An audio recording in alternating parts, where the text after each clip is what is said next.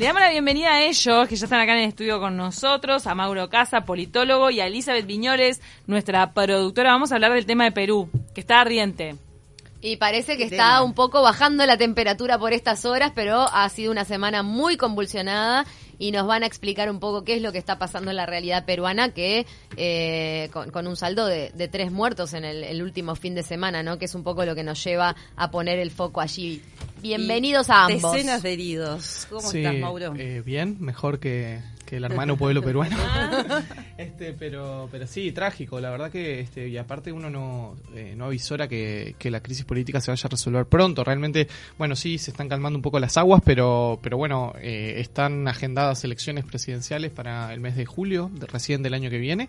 Este, sí, también la situación sanitaria de la pandemia lo permite, ¿no? Este, Perú está enfrentando muchos problemas a la vez. Eh, por un lado, toda la crisis política, que de la que vamos a profundizar hoy, pero no olvidemos que el contexto es el de la, el de la pandemia. Perú es uno de los países más sacudidos este, a nivel sudamericano y es está... el segundo, según este, decían, el segundo que tiene mayor mortalidad. Sí, sí, y creo que está tercero en el mundo, o sea, lo cual eh, habla de lo, lo, pésimo de la, de la, de la gestión de la pandemia en, en Perú. Luego, obviamente, la, la correspondiente crisis económica y social que, que esto genera, de lo, de lo que se, se habla mucho, ¿no? El problema de cómo la pandemia lleva a la recesión económica.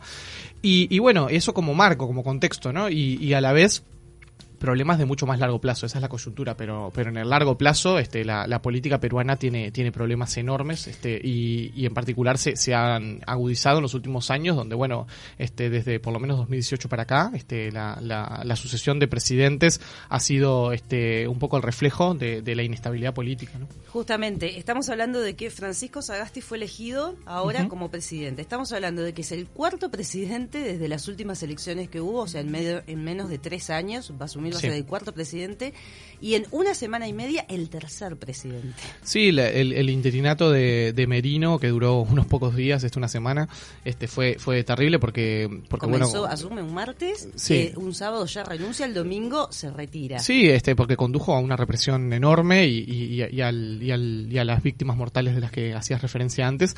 Y anteriormente, bueno, el, el, el, periodo de gobierno de dos años que estuvo el presidente este Martín Vizcarra, que era el vicepresidente de, de PPK, este de, de, Pedro Pablo Kuczynski, que ganó las elecciones del año 2016 frente a Keiko Fujimori.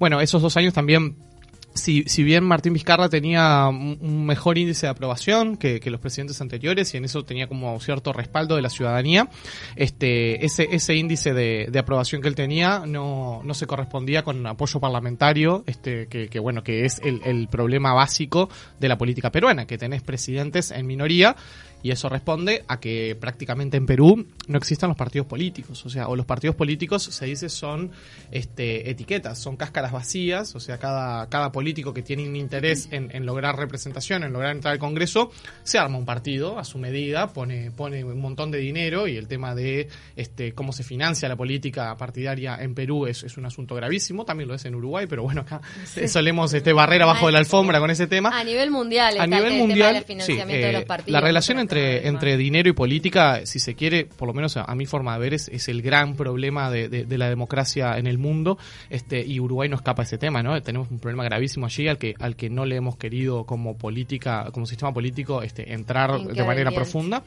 Pero bueno, en Perú es también muy grave y se refleja en esto, en que los, en que los políticos no tienen partido, o si tienen un partido, eso es una mera etiqueta, o si no, se da este el transfugismo famoso, ¿no? El pasaje de políticos de un, de un partido a otro. Entonces la gente realmente no tiene mucha idea de lo que vota, porque votas a, un, a una persona que después puede tener posiciones completamente opuestas a lo que vos esperabas a la hora de votar.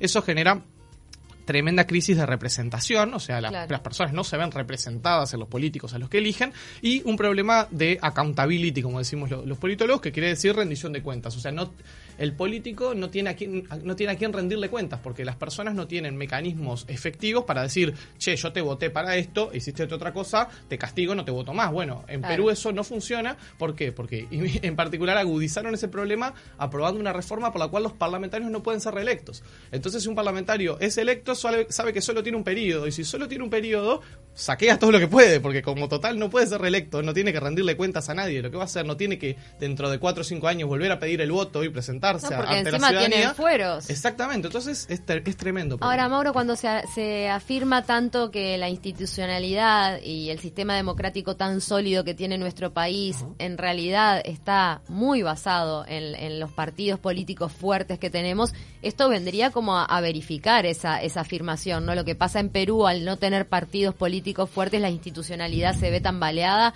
ante cualquier este, cambio y, de manera eh, imprevisible. Sí, yo estoy de acuerdo con eso. A mí, yo creo que la, que la ciencia política, eh, bueno, es, suele ser una ciencia que, a mi entender, tiene que ser bastante modesta en el sentido de que encuentra, en general no tiene grandes leyes, o sea, no hay grandes leyes de la ciencia política, que como esto funciona siempre así, esto funciona siempre allá, esto es una regularidad empírica. En general somos, solemos ser más modestos, pero una regularidad empírica que se encuentra es que sí, los sistemas de partido fuertemente institucionalizados este, suelen ser mejores para el funcionamiento democrático que los sistemas de partido débiles.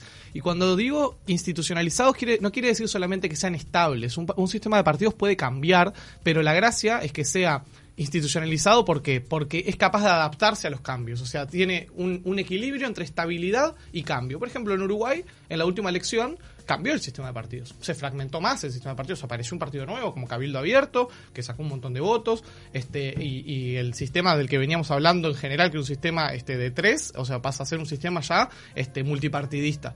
Pero eso no acarrea una crisis para la democracia. Eso eh, como se da en un sistema de partidos que es sólido, donde hay estabilidad, este, bueno, el cambio es incorporado al sistema, digamos, el cambio pasa a formar parte. Eso es algo que es positivo. Bueno, Perú es el caso opuesto, como decíamos, ¿no? Nunca tuvo un sistema de partidos muy sólido, pero si se quiere, décadas atrás había algunas regularidades, qué sé yo, existía el APRA, que era el partido histórico como de la izquierda o de la centro izquierda este, peruana, que luego este, durante el gobierno de Alan García en los 80 se convirtió en, una cosa que ya no se entendía que era, porque Alan García eh, ganó la presidencia siendo de izquierda y terminó aplicando un ajuste neoliberal, tremendo, este que después condujo a que ganara Fujimori, que Fujimori le corre por izquierda, digamos. Fujimori cuando se enfrenta en el 90 a, Mario Vargas Llosa, Fujimori era candidato como populista, popular, digamos, lo, votaron los sectores este, más pobres de la sociedad, digamos, los sectores más de, centro derecha y derecha votaron a Vargas Llosa, luego Fujimori terminó siendo lo que, lo que terminó siendo, un presidente ultra neoliberal, más allá de, todos los casos de, corrupción y de violencia política, ¿no? Y así sucesivamente, ¿no? La política peruana este, no, no tiene previsibilidad ninguna y no tiene patrones en los cuales este, las personas puedan decir, este, me identifico con fulano, me identifico con mengano, o yo tengo ciertas posiciones ideológicas y sé que se van a ver mejor representadas si voto a tal opción. Bueno, esa, esa digamos, esa normalidad o esa capacidad, esa transparencia, esa cercanía entre el, el elector y el elegido es algo que falla en Perú. El otro punto también que podemos abordar es también eh, la facilidad con la que se puede destituir a un presidente, ¿no? Digo, o sea, tenemos un sistema eh, unicameral eh, en, en, Perú, digo, los únicos otros dos países de Latinoamérica que lo aplican son Ecuador y Venezuela, ningún otro país. Eso hace que además sea facilísimo destituir a cualquier presidente. Y además sin este, sin realmente sin este pruebas fehacientes, porque se acata el tema de, bueno, esto es un tema moral, que la moral Sí, a mí me parece que, a ver, eh, yo, no creo que el problema sea el, unicameralismo. Me parece que, bueno, eso es una discusión interesante. Si se quiere, en Uruguay, en, un momento, hace un par de periodos atrás, cuando el Frente estaba en el gobierno, eh, que, había, que estaba rondando la idea de una reforma constitucional, etcétera, este, se, puso la mesa, creo que Luciato Polán, que había gente del MPP que, proponía que, había que pasar un sistema de unicameral. Yo no creo que ese sea el problema. A mí me parece, digo, no, no, no sé si estoy de acuerdo o no, no, habría que estudiarlo más, pero a mí me parece que el problema en Perú justamente es que las reglas de cómo del presidencialismo peruano funcionan muy mal con el hecho de que no haya partidos políticos. ¿A qué me refiero? Perú eh, se considera un sistema hiperpresidencialista, ¿no? Era como, como lo es Argentina, como lo es México, sistemas donde el presidente es muy fuerte. Eso en los 90, ¿no? Que llevó, bueno, a, la tiranía de Fujimori y, a, muchas cosas que sucedieron después. Ahora, luego Perú se fue reformando en el sentido de adoptar mecanismos más parlamentaristas. Quiere decir que el Parlamento pueda llamar a los ministros, llamar al presidente a sala y que una moción de censura del Parlamento realmente lleve la caída de ese ministro, la caída este, incluso del presidente. Eso en sí mismo no es un problema, son, son reglas de juego, ¿no? Hay países que, que funcionan más presidencialmente y otros más, este, más parlamentarios. Uruguay es un caso de semipresidencialismo. Uruguay tiene un sistema bien híbrido. La relación entre poder ejecutivo y poder legislativo en Uruguay es súper compleja y no hay un predominio de ninguno de los actores. En Uruguay los constituyentes en eso fueron muy equilibristas, tratando de tener un sistema de, mucho, de mucho control entre los poderes, ¿no? O sea, por ejemplo, el presidencialismo puro es Estados Unidos. ¿Y por qué decimos presidencialismo puro? Porque en Estados Unidos el Congreso no tiene ningún este, poder de control ni sobre el presidente ni sobre los secretarios de Estado. O sea, el Congreso no puede llamar a sala en Estados Unidos al a un secretario de Estado. Se llaman secretarios de Estado justamente porque son secretarios del presidente. O sea, no son, este, no rinden cuentas ante el Congreso, solo ante el presidente. Bueno, eso es un sistema de presidencialismo puro. Ahora, Perú se fue como de mambo, ¿no? Porque lo que hizo fue, a ver, eh, mecanismos como el juicio político o el impeachment, que son normales en los sistemas presidenciales y que está bien que existan, porque si no el presidencialismo se vuelve muy rígido, ¿no? Si, si, si por ejemplo, en un sistema parlamentarista, este, en, como, como, tenemos en, en, la mayoría de los países de Europa, si el primer ministro o el jefe de gobierno pierde la confianza del Congreso, bueno, el Congreso lo puede, este, el, puede hacerle una moción de censura y reemplazar a ese gobierno por un gobierno que tenga la confianza del Parlamento. Además, el Congreso tiene que ser siempre cumplir un función regulador, ¿no? Claro, y además puede gobernar. En ese sentido, la, soberanía reside en el Congreso, en los países parlamentarios. Ahora, en América Latina, como, como somos países presidencialistas, eso quiere decir que el jefe de gobierno, que es el presidente, tiene un mandato fijo. Digamos, no, no, no, no, no depende de si hay mayoría o no hay mayoría en el Parlamento.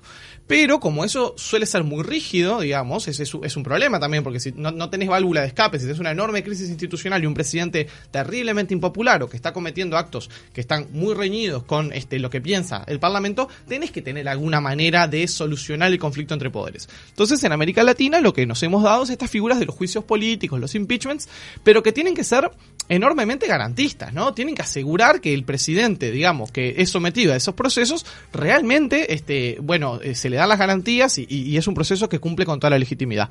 Eh, como, toda la discusión que tuvimos un par de años atrás cuando el impeachment a Dilma Rousseff en Brasil, que fue este, terriblemente este, antojadizo, ¿no? Un impeachment que, todo el mundo, incluso quienes lo llevaron adelante, luego ahora hace poco salió un libro de, del propio Michel Temer diciendo que sí, que, que fue un impeachment que no contó con ninguna garantía para la, la expresidenta y que simplemente se la sacaron de arriba este, bueno, en fin. En Perú eso se puede hacer legalmente, digamos. ¿Por qué? Porque la figura del impeachment, además de tener esa, tienen la figura esta de la vacancia presidencial. Y la vacancia presidencial básicamente no tiene ninguna razón. O sea, puedes declarar la vacancia presidencial por cualquier motivo, por falta de idoneidad moral. O sea, imagínate. Este ¿Pero qué es la falta de idoneidad moral? Entonces, Ni está claramente establecido. Y con dos tercios de los votos del Congreso se puede, en 24 horas, el presidente tiene 60 minutos para defenderse. Imagínense, o sea, qué absurdo, ¿no? Una hora para hablar en el Congreso y, y, lo, y, lo, fletan. Vos sos un inmoral. ¿Quién lo dice? No sé. bueno, aparte, una hora, defendete afuera. Y, quienes, y quienes lo acusan de inmoral incluso son... Es, eh, bueno, antidemocrático, en definitiva, porque no hay garantía. Merino también entró en, la, en, las investigaciones por corrupción y tuvo que, que renunciar, o sea que... No, y los 105 los 105 congresistas de 130, 105 votaron la vacancia de Martín Vizcarra, la enorme mayoría de ellos están siendo investigados por corrupción. bueno, lo bueno en el Congreso gran cantidad de gente está siendo investigada, la mm. mayoría diría yo, la mitad o más de la mitad. más de la mitad. más de la mitad, ¿verdad? Bueno, un factor importante entonces es que el partido al que pertenece el presidente que va a asumir ahora el martes es el Partido Morado que no votó. No votó la destitución, la destitución de Vizcarra y eso lo valida de alguna forma ante la población.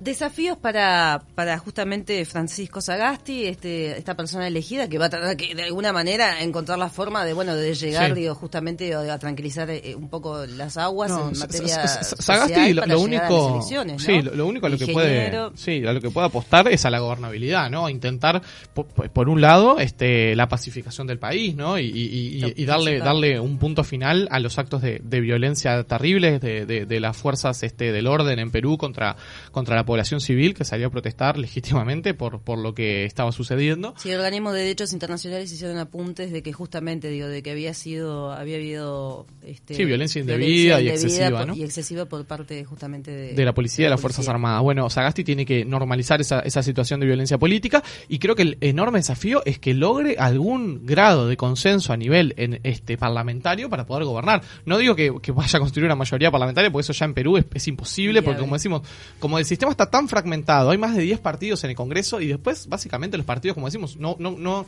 no significa nada pertenecer a un partido, porque no es que porque nosotros dos seamos del mismo partido vamos a votar juntos ni nada, cada quien se representa a sí mismo y eso es un nivel de personalización de la política que es, este, es terrible. Bueno, eh, en ese Congreso es imposible formar una mayoría, pero bueno, al menos que logre un tercio para asegurarse que no le puedan, este, que no lo puedan vacar, digamos, ¿no? Que no lo puedan este, destituir como, como hicieron con, con Vizcarra. Me parece que con eso, y luego la gestión de la, de la pandemia y de la crisis económica, y que pueda llegar los peruanos al año que viene, que es el año del bicentenario del Perú, además, este, a una, a una elección este, presidencial y de, y de, y parlamentaria que, que bueno, que al menos normalice un poco la vida política. Pero como digo, el tema corrupción? Históricamente ha habido corrupción en Perú desde, bueno, seis, tenemos seis presidentes en Perú, seis que han tenido este, dificultades justamente. Sí, desde la salida de la democracia. Si pensamos desde, no sé, Alan García en, a fines en mediados de los 80 hasta acá, todos los presidentes peruanos han sido este, digamos, investigados por corrupción. La, mayoría de ellos han sido, eh, se les ha demostrado casos fehacientes de corrupción.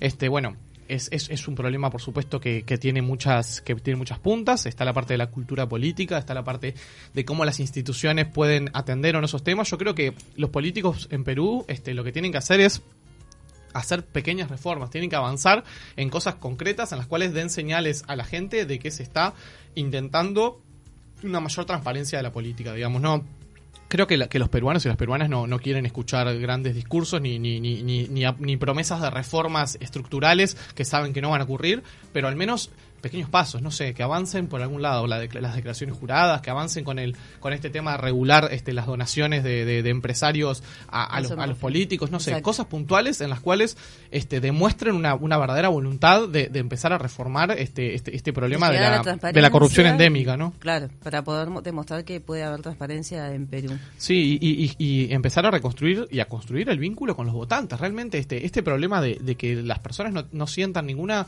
este, representación por parte del sistema político es, gravísimo y es una de, las este, de las patas de la democracia, ¿no? La democracia en definitiva es un pacto de, confianza, ¿no? Como es como el amor, digamos, ¿no? Yo te ah, creo, yo te creo que, que, lo que vos me decís es, es más o menos cierto, bueno, y, creer es un acto de, confianza, uno elige creerle a otra persona, ¿no? Qué lástima, qué lástima para los peruanos, ¿no? Que todavía por ahora no no hay muchas esperanzas de que cambie el sistema. No, eh, yo creo que, hay que ir por varios lados. Cambiar la cultura política lleva muchísimo tiempo, pero bueno, las reformas institucionales concretas sí se pueden ir haciendo. Y eso me parece que, que ojalá este nuevo presidente al menos este, siente las bases para, para que eso empiece a suceder. Dicen que es de consenso, aparentemente, digo, todos... Eh, sí, es una figura más moderada, ¿no? Es, una figura moderada, ahí está, que es una figura moderada, que va a buscar los consensos suficientes, por lo menos para Y que no está salpicado por la corrupción por ahora. por ahora al menos no tiene ninguna acusación o denuncia. Ni por el este, intento de la vacancia a su partido, que decíamos también. Sí, sí. Un hombre muy vinculado, además, ¿no? O sea, digo, con gran experiencia, vinculado al Banco Mundial, a organismos internacionales. Sí, eso a mí me. Yo, creo que desde acá eso en general se ve con buenos ojos. En Perú, eso a veces es un problema, porque Perú también tiene otro problema muy grande del que no hablamos, que es la tecnocracia. O sea, en Perú tenías, este por ejemplo, el presidente Pedro Pablo Kuczynski se decía que el presidente que, que básicamente ni siquiera hablaba español, ¿no? O sea, hablaba mal el español porque había vivido toda en Estados Unidos. O sea, tenía un nivel de lejanía y un nivel de, digamos, de de indiferencia hacia los sectores populares que era terrible también. Así que bueno, esperemos que, que Sagasti combine su, su sapiencia y conocimiento técnico con un poco más de, de, de, barro en las botas. Gracias Eli Viñoles, gracias Mauro Casa por todo este análisis y la verdad me quedó clarísimo